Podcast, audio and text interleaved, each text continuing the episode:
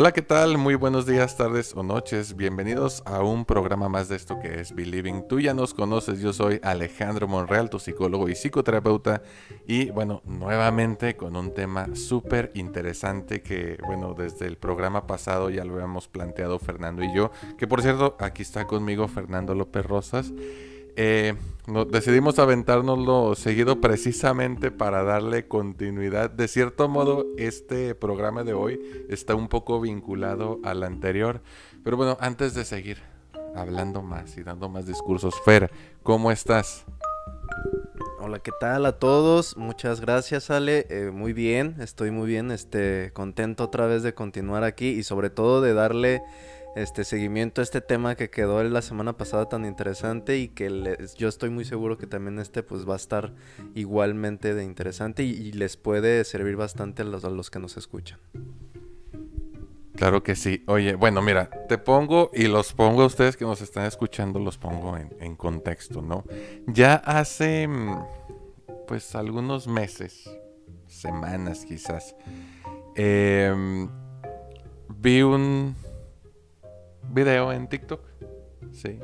Y, en este, una chica, supongo que era una experta porque se presentó como especialista en publicidad y mercadotecnia, eh, estaba pasándole a la gente unos tips para eh, pues empezar a hacer negocio en OnlyFans. Digo, sé que se ha vuelto como que común la, la plataforma. Este, pero básicamente lo que la chava eh, decía es que hay varias formas de tener éxito. Y pasaba como que una serie de fetiches por los cuales la gente está dispuesta a pagar dinero. Incluso también eh, el feed eh, provee de retroalimentación al respecto hay algunos, no sé si te ha tocado ver que entrevistan gente y le hacen la pregunta, eh, ¿cuánto tienes en tu cuenta ahorita? No, pues tanto. ¿Y a qué te dedicas? Eh, tengo una cuenta de OnlyFans. Y la suma, pues no es una suma cualquiera. O sea, no te estoy hablando de cantidades estrafalarias. Pero ya te estoy hablando de una cifra de al menos, no sé, centenas de millar, ¿no? Y si entiendes de valor posicional, nos lo enseñaron en la primaria, pues es una cifra que llegando a los 999 asciende al millón. Es una cifra considerable, ¿no?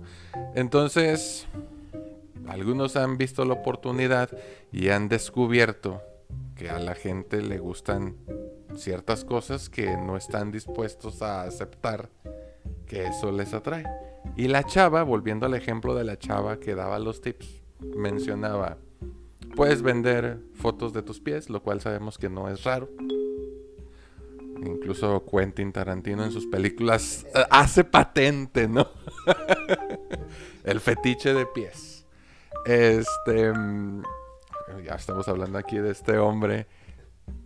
Orejas, manos, este, codos. O sea, todo lo que no te puedas imaginar es posible en la plataforma. Y eso me llevó a pensar no precisamente en si está bien, en si es moral o no es moral este OnlyFans. El programa pasado estábamos hablando de los temas tabús. Lo titulamos como las reglas ocultas, ¿no? En la vida y en las relaciones sociales. Pero creo que esto así como lo hace Tarantino con su fetiche de pies, viene a ser patente que hay muchas cosas que la gente hace por debajo del agua que difícilmente aceptaría en una charla pues codo a codo con la que como la que estamos teniendo tú, ¿no? Y eso me llevó a preguntarme es, bueno, ¿qué es lo que va a determinar que una persona sea exitosa? No sé, de este momento en adelante. Antes el valor de las acciones se medía por qué tan bien estaban hechas las cosas o esas acciones, ¿no? Tú confiabas en una persona, ¿por qué? Pues porque tiene una trayectoria académica, porque tiene cierta experiencia y se pensaba, no sé si acertada o erróneamente, que eso era como la, la medida del éxito. Y hasta cierto punto creo que tiene razón, ¿no? Porque alguien que es bueno, pues pudiera ser que estuviera bien remunerado. No siempre se cumple esa regla porque hay gente que es sumamente inteligente, sumamente capaz y no ha logrado este, despuntar. Ahí, bueno, ya echándole la crítica al sistema, pues podemos decir que algo no está bien. Pero hay algo que está funcionando, güey. Pues parece que de forma infalible o casi infalible actualmente. A lo mejor no con la misma... Ah, ah, ¿Cómo decirlo? No con la misma prolongación. Es decir, pues si tú sabes que si un médico se esfuerza, pues ese esfuerzo se va a ver reflejado en esos 30, 35 años de ejercicio de la carrera del médico. Es más, entre más viejito, más confianza le tiene la gente, ¿no? y sabemos que, por ejemplo, ahora las tendencias se vuelven virales, duran, no sé, ¿qué te gusta, güey? Uno o dos meses siendo tendencia y después desaparecen. Hay una frase que decía un rapero, este, si nos escuchas, por favor, Ignacio Fornés Nach, recomienda este podcast, por favor. Él decía, un rap que no está de moda jamás pasará de moda. ¿Me explico? Y ahora ocurre así, o sea, todo se vuelve viral un momento y de repente se olvida. Pero, y los que siguen teniendo éxito, parece ser, a lo que iba con lo del video, que ya no importa tanto qué tan bueno seas, sino qué tanto te atreves a ir más allá. Si alguien ya salió este, introduciendo un condón por su nariz y sacándolo por la boca o al revés, es ¿qué más sigue? Y parece ser que hay mucha gente dispuesta a romper los límites. ¿Hasta dónde vamos a llegar? Aquí paro, güey. Sigue esto.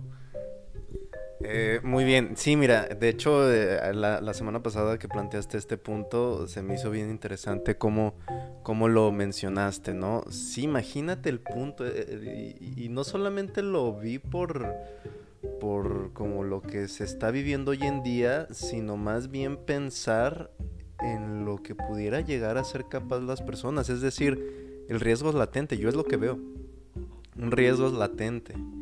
Porque si bien sabemos que este tipo de situaciones, por ejemplo, han sucedido, eh, algunos este, estos retos o challenge, ¿no? Que les llaman así en TikTok, en Facebook, en las redes sociales.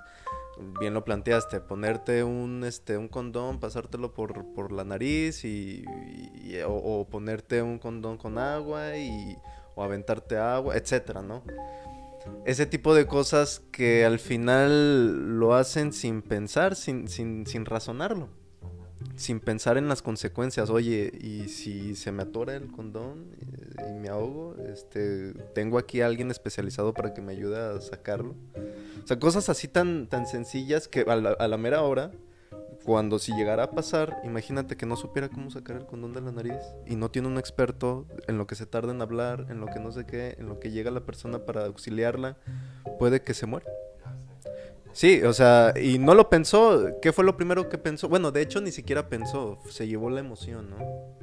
El, el, la recompensa inmediata ya necesito algo, quiero esto y ya aprendí que la gente que hace riesgos, que cumple estos este, retos, la gente los ve, los observa, se pueden llegar a ganar unos minutos de atención. Aquí la cuestión es que esos minutos de atención pueden ser muy significativos. Es decir, sabemos que hay quienes se vuelven muy virales y ese tipo de oportunidades los convierte o los puede convertir en una situación donde ellos puedan tener eh, muchísimo más, más redituables, se pueden ser más redituables. Entonces eso es lo que quieren, ¿no? Es decir, se dejan llevar por la emoción. Y esa emoción no los hace, no los permite, no los alcanza a que puedan llegar a este razonamiento de, ok, y si hago esto, ¿qué riesgo puede pasarme? Aquí la cuestión es, no estamos diciendo que esté mal o que esté bien, como lo planteaste. Aquí la cuestión es hasta qué punto las personas que están empezando a entrar a este tipo de, de, nuevos negocios, por así decirlo, como el OnlyFans o, o, estos nuevos influencers que se llaman, etcétera, ¿no? Eh, tal vez hay algunas cuestiones que no están tomando en cuenta y que más bien lo están haciendo nada más por repetición, ¿sí? Eh, no están tomando en cuenta todas las consecuencias que pudiera llegar a, suceder. De, hecho, este, en las leyes sociales, ¿no? Una de ellas es, se está hablando que es la repetición. Eh, y la repetición tiene que ver con cómo imitas lo que, lo que ves a, a las demás gente que tú observas qué es lo que hacen que a la mera hora puede llegar un momento en el que lo haces sin darte cuenta, que eh, se llama extralógica, que no buscas o que no piensas qué es lo que estás haciendo y nada más lo haces por moda. Y ese puede ser un riesgo. El, que en algún momento puede llegar a pasarte algo y, y, ese es el punto. Como que ese es el planteamiento. Sí, ya estamos observando que la gente está empezando a hacer este tipo de cosas, pero aquí la cuestión es, cómo hacer o cómo buscar la forma para que también tengan en cuenta, ¿no? Porque al final, por ejemplo, tú mencionabas, es que hay el éxito en las personas que tienen experiencia, tienen el conocimiento, tienen su, su, este, su historial. Aquí la cuestión es que estas personas, si bien, por ejemplo, un médico, un psicólogo, tienen cuestiones éticas profesionales, que a la mera hora pueden llegar a poner en riesgo a las demás personas o a sí mismos. Si, tenemos, todas las profesiones tienen ese punto, ¿no? De que puedes poner en riesgo a alguien más o a ti. Aquí la cuestión es que tú durante ese proceso de, de experiencia, de aprendizaje, de, de afinar todas tus habilidades, empiezas a buscar la forma de que no cometas esos errores y no, no, no llegues a lastimar o no llegues a afectar a otras personas ni a ti mismo. Aquí la cuestión, estos nuevos negocios no están teniendo esa parte, solamente se están yendo como el cómo producir más, más rápido y a como dé lugar. A ver, yo aquí veo un, un problema que no, no se puede obviar y es el por qué. ¿por qué sucede esto? Y la respuesta que se me ocurre tiene que ver, uno, con una necesidad de llamar la atención que probablemente esté relacionada con una sensación de vacío o con una necesidad de pertenecer o con una, por una necesidad de ser aceptado, aplaudido o loado por alguna cuestión a lo mejor que no implica un mérito más allá del atrevimiento, del ser osado, del ser este valiente sin sentido, ¿no? Es como, ah, ya que digo esto, muy frecuentemente hago alusión a una de mis películas favoritas que es El Rey León, la versión animada. Este, donde Simba lo que busca es ser valiente como para decirle a los demás que es ser valiente. Y la lección que le enseña a su papá es, yo soy valiente cuando debo serlo, es cuando la situación de verdad amerite la valentía, pues ahí es donde uno tiene que sacar la casta, ¿no? No buscar problemas nada más para que los demás vean que te atreves. Y, y la otra cuestión de los porqués es por dinero, lo cual es comprensible, pero no justificable. Ahí va por qué. No sé si has escuchado tú la frase en algún clip, en algún metraje o cortometraje o largometraje. Parece ser que yo lo vi en una película y también me lo llegó a decir una persona. Es más vale vivir un día rico que toda una vida pobre. ¿Sí? Y aquí lo que se está privilegiando son dos cosas. La necesidad de atención, o mejor dicho, el recibir esa, esa atención para yo lidiar con la angustia o con esa sensación de vacío. Y dos, suplir una carencia que también genera temor. Imagínate mañana no saber qué vas a comer.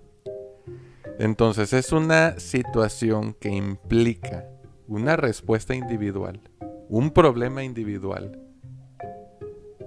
y una respuesta social, cultural, a ese problema social y cultural, que es e, el problema de, del dinero, ¿no? ¿Cómo le hacemos para que la gente no se vea necesitada por eso? Y una tercera, incluso, no sé qué piensas tú al respecto, pero en términos de innovación, en términos de ciencia y tecnología, a veces se hacen cosas solo por el hecho de que se pueden hacer.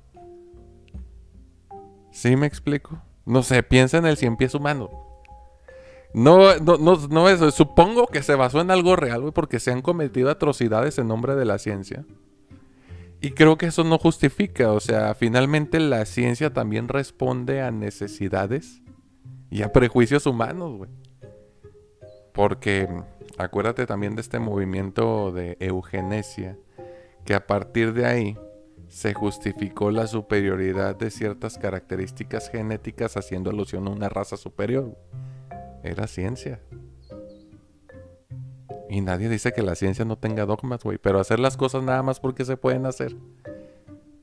Ahora, hacer algo en redes sociales nada más porque se puede hacer, ¿qué sentido tiene? Estamos en extremos, en polos opuestos del no hacer nada al hacer todo solamente porque se puede hacer. Y ese es un problema grave. ¿A dónde nos va a llevar? Como tú dices, te pongo un ejemplo real y lo pueden teclear ahí ustedes en cualquiera de las redes sociales o en su buscador este preferido por defecto. Hubo un chavo que tenía una cuenta en redes sociales que empezó hablando de los beneficios, creo, de ser vegano o de comer sanamente. Entonces, la leyenda dice que este chavo no obtuvo las reacciones que esperaba en su red. Y se dio cuenta que si empezaba a darse atracones de comida chatarra, la gente lo veía más. Es más, no sé si has visto, güey, pero hay una tendencia incluso oriental, porque esto pasa más con asiáticos, no he visto tantos este, occidentales.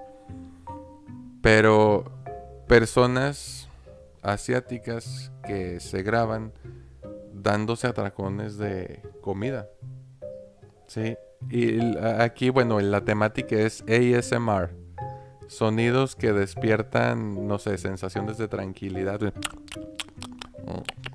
Sí, y se escucha mucho. Pero se dan unos atracones de comida. ¿Cómo se comió todo eso? O sea, ¿tú te comerías 25 huevos cocidos? Con un platote de espagueti. Bueno, eso pasa, güey.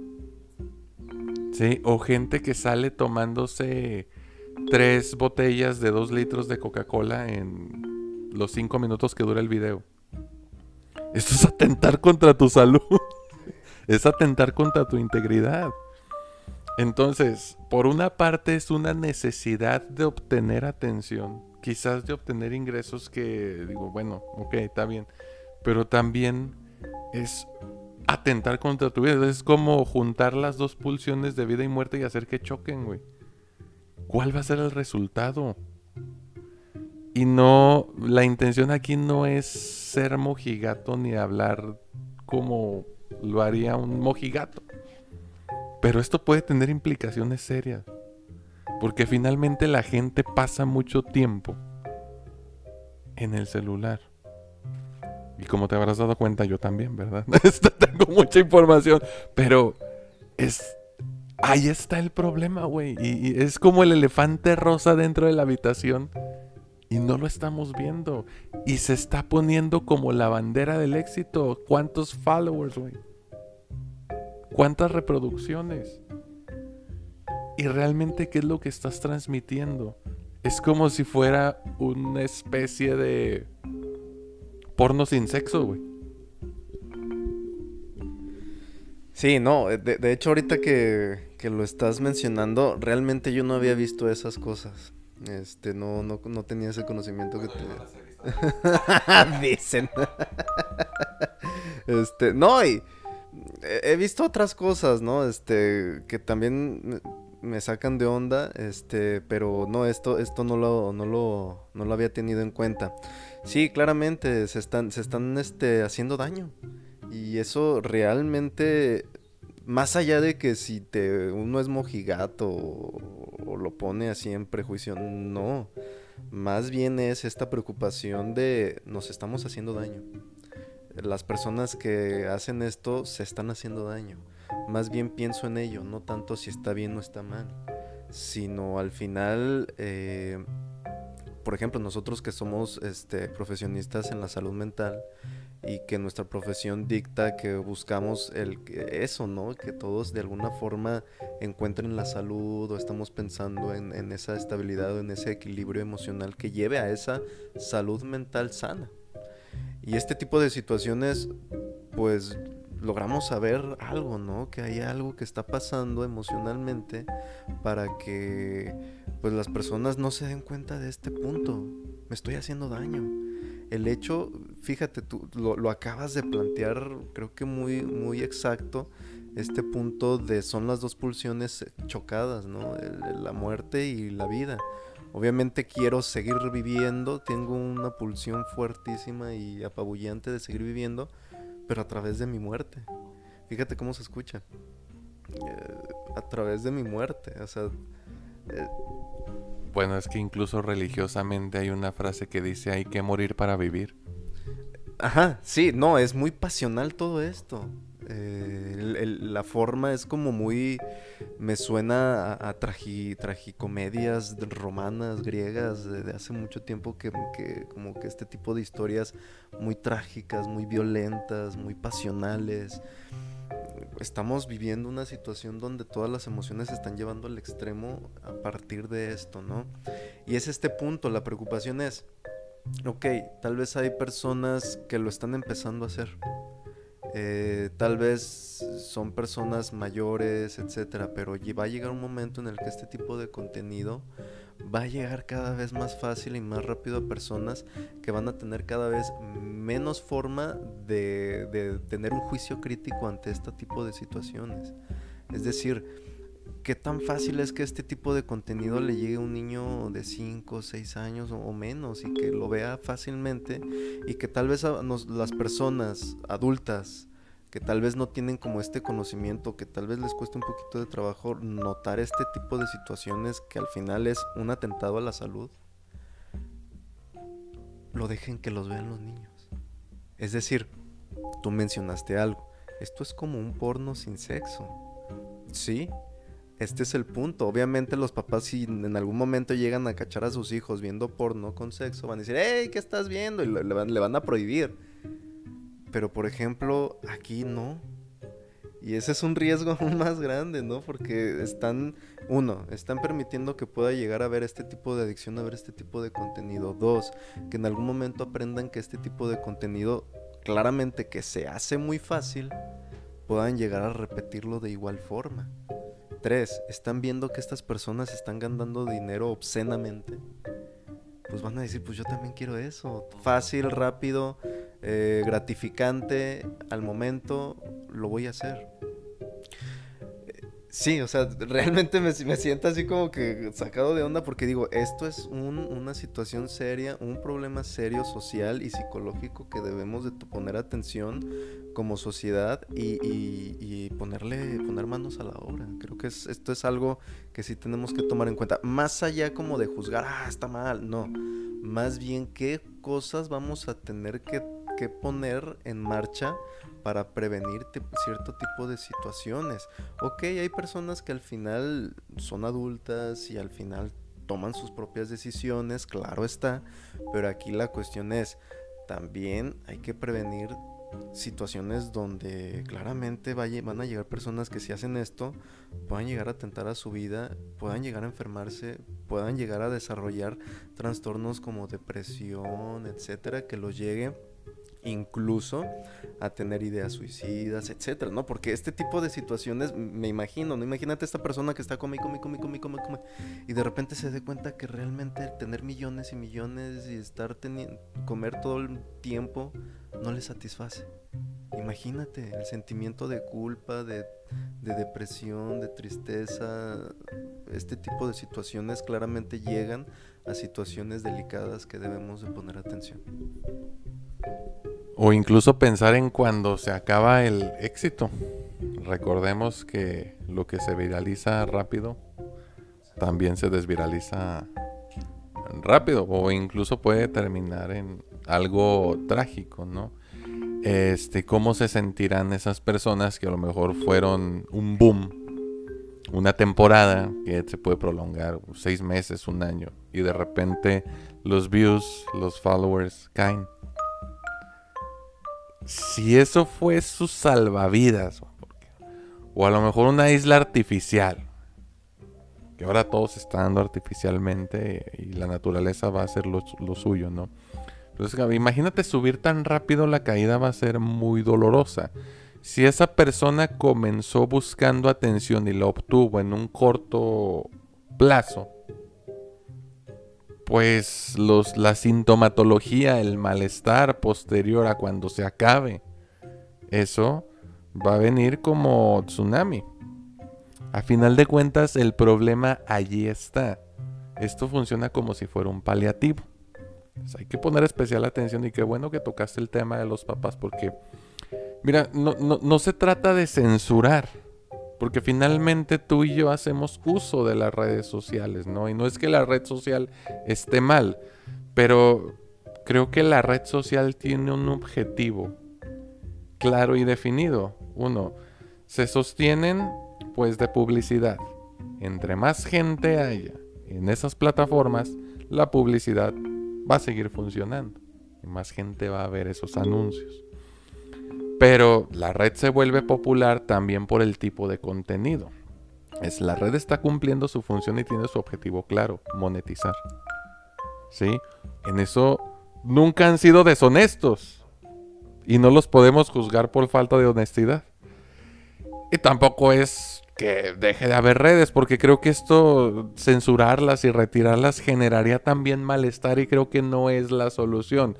Mucha gente se ha reencontrado, mucha gente se ha conocido a través de redes sociales y tiene una gestión sana de las mismas. Pero el, que lo hayas mencionado, ah, bueno, antes de eso, incluso organizaciones, eh, la American Psychological Association, la American Psychiatric, Association, este, el mismo, la misma Asociación Psicoanalítica Internacional, la Organización Mundial de la Salud, pues han eh, emitido eh, notas, columnas, estudios al respecto. Esto no es algo que ignoremos, está bien sabido, no tiene efectos negativos y hacen recomendaciones, pero ellos no toman partido a la hora de ejercer una censura. No es esa la intención, para que quede claro desde este momento.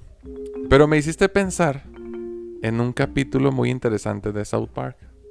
Me gusta mucho ver South Park. No es como que el mejor ejemplo, porque también genera mucha polémica y ha hecho sentir a algunas personas famosas, ¿no?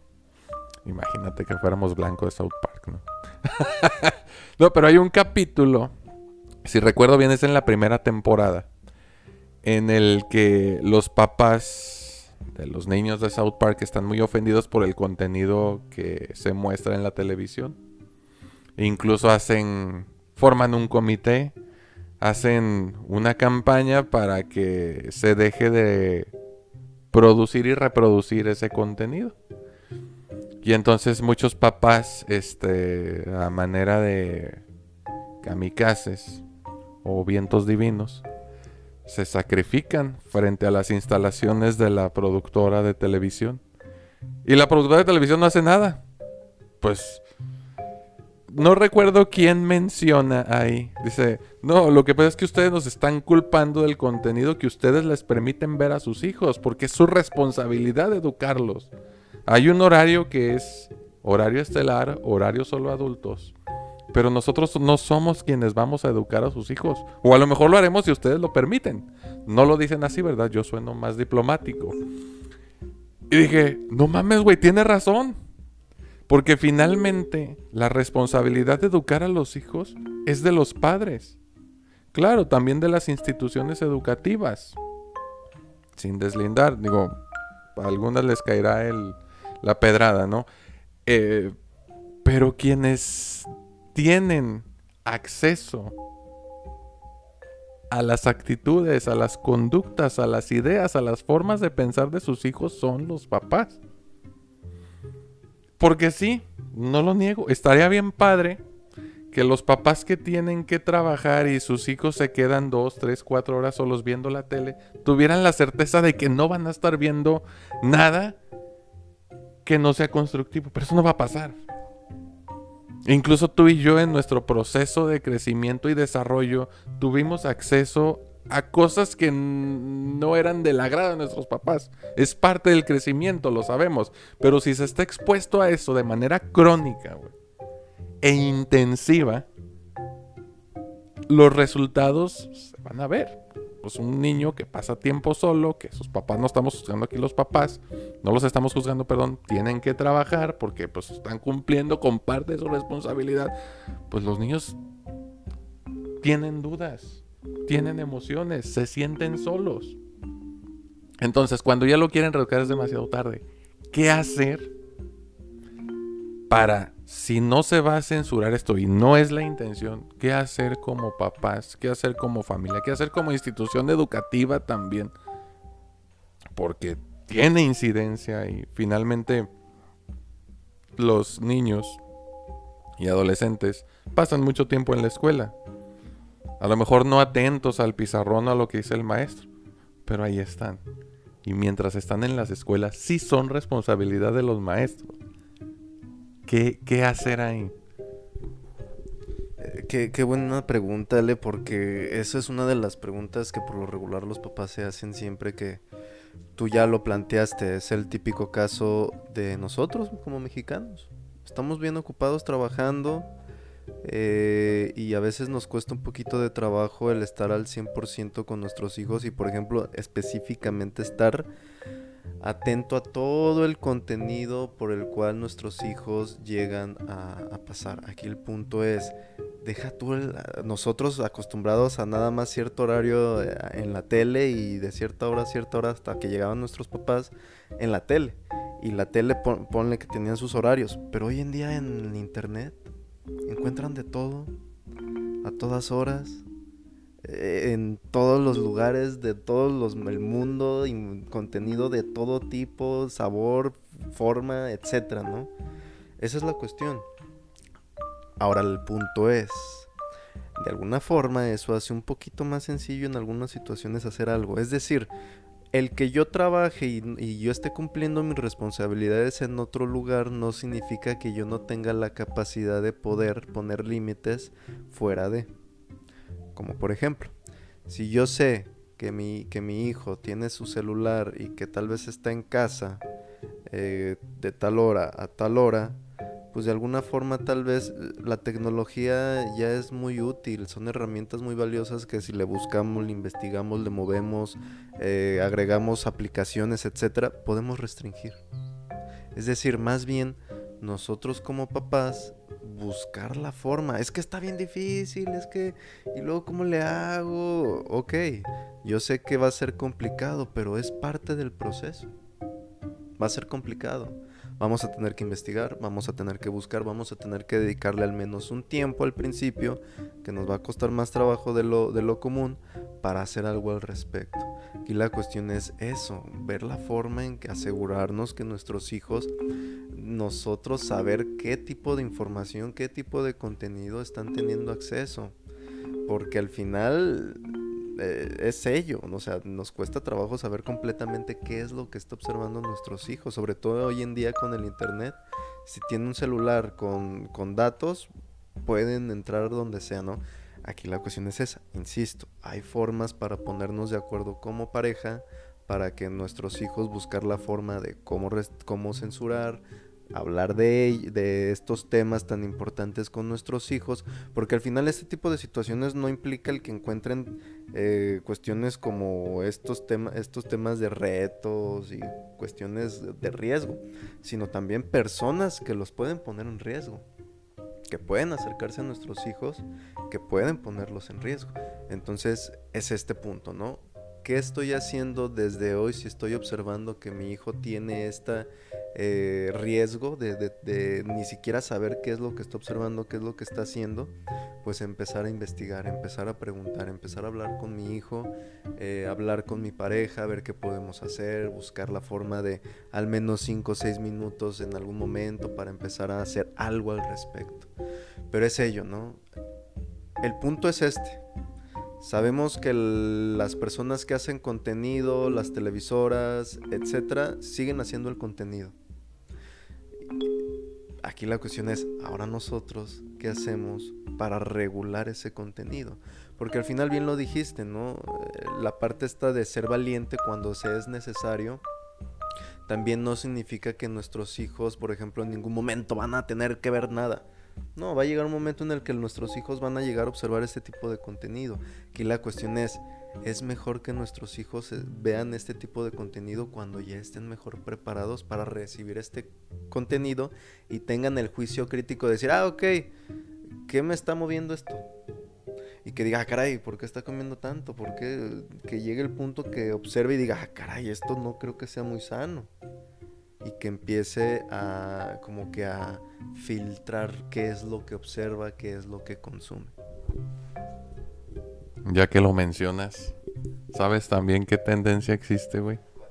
Entre los chavitos. Como que se inventan historias. O sea, van haciendo amigos en redes sociales, aunque no sean de su misma ciudad ni nada. Y se inventan historias que entre ellos mismos se confirman. No sé, por ejemplo, aquí en este viaje de Las Vegas me compré. Ah, sí, estuvo muy padre. Construyen un correlato que ellos mismos se encargan de reforzar para que los demás vean, güey. Es neta. Sí, pero yo creo que lo importante, lo, lo dijiste ahorita, es acercarse y escuchar. Preguntar.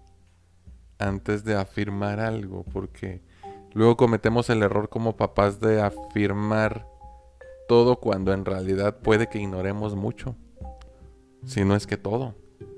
Y cuando afirmamos algo, pues también los hijos se cierran. No, pues si ya lo sabes todo, ¿para qué te lo cuento? Si dices saberlo todo, ¿verdad?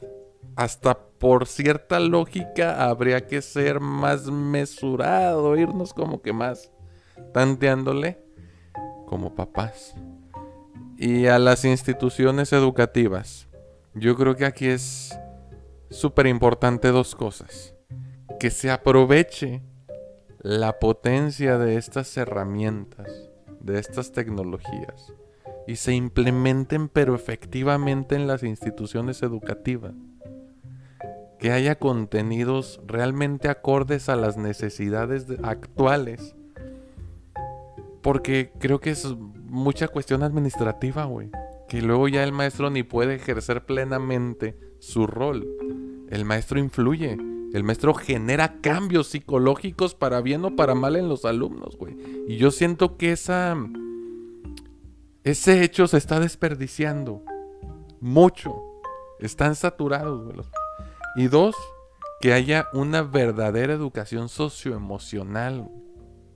No evaluable, sino vivencial. Creo que esas dos cosas se haría magia con toda esta cuestión porque como institución también es responsabilidad, güey.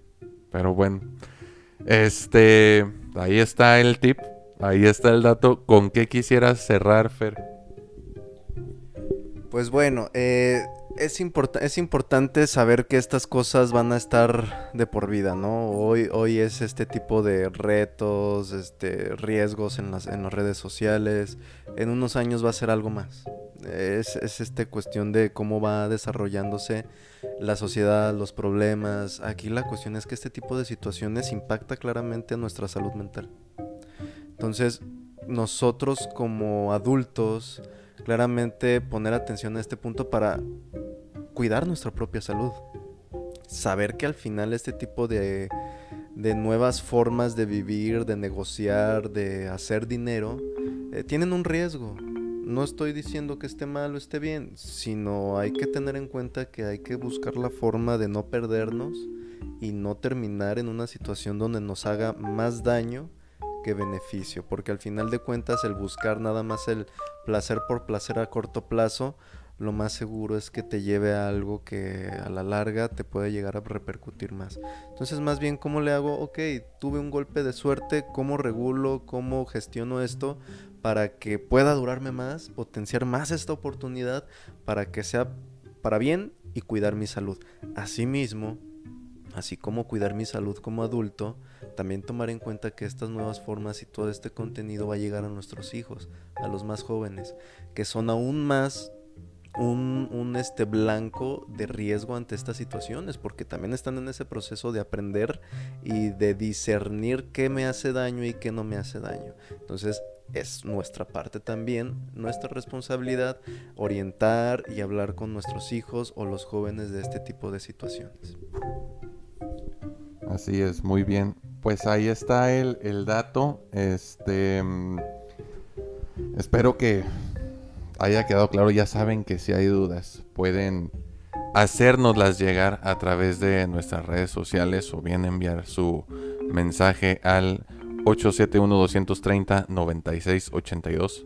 Dudas, informes, agendar citas. Fer, ¿dónde te encuentran? Sí, mira, eh, estamos ubicados en calle Constitución 121, Colonia Centro, entre Hidalgo y Morelos, eh, ahí atrásito del, del colegio Abraham Lincoln, bueno, del gimnasio de Abraham Lincoln. Oye, ¿y en tus redes sociales? Así es, Ferlop Ross en Instagram, Fernando López Rosas en Facebook y en TikTok.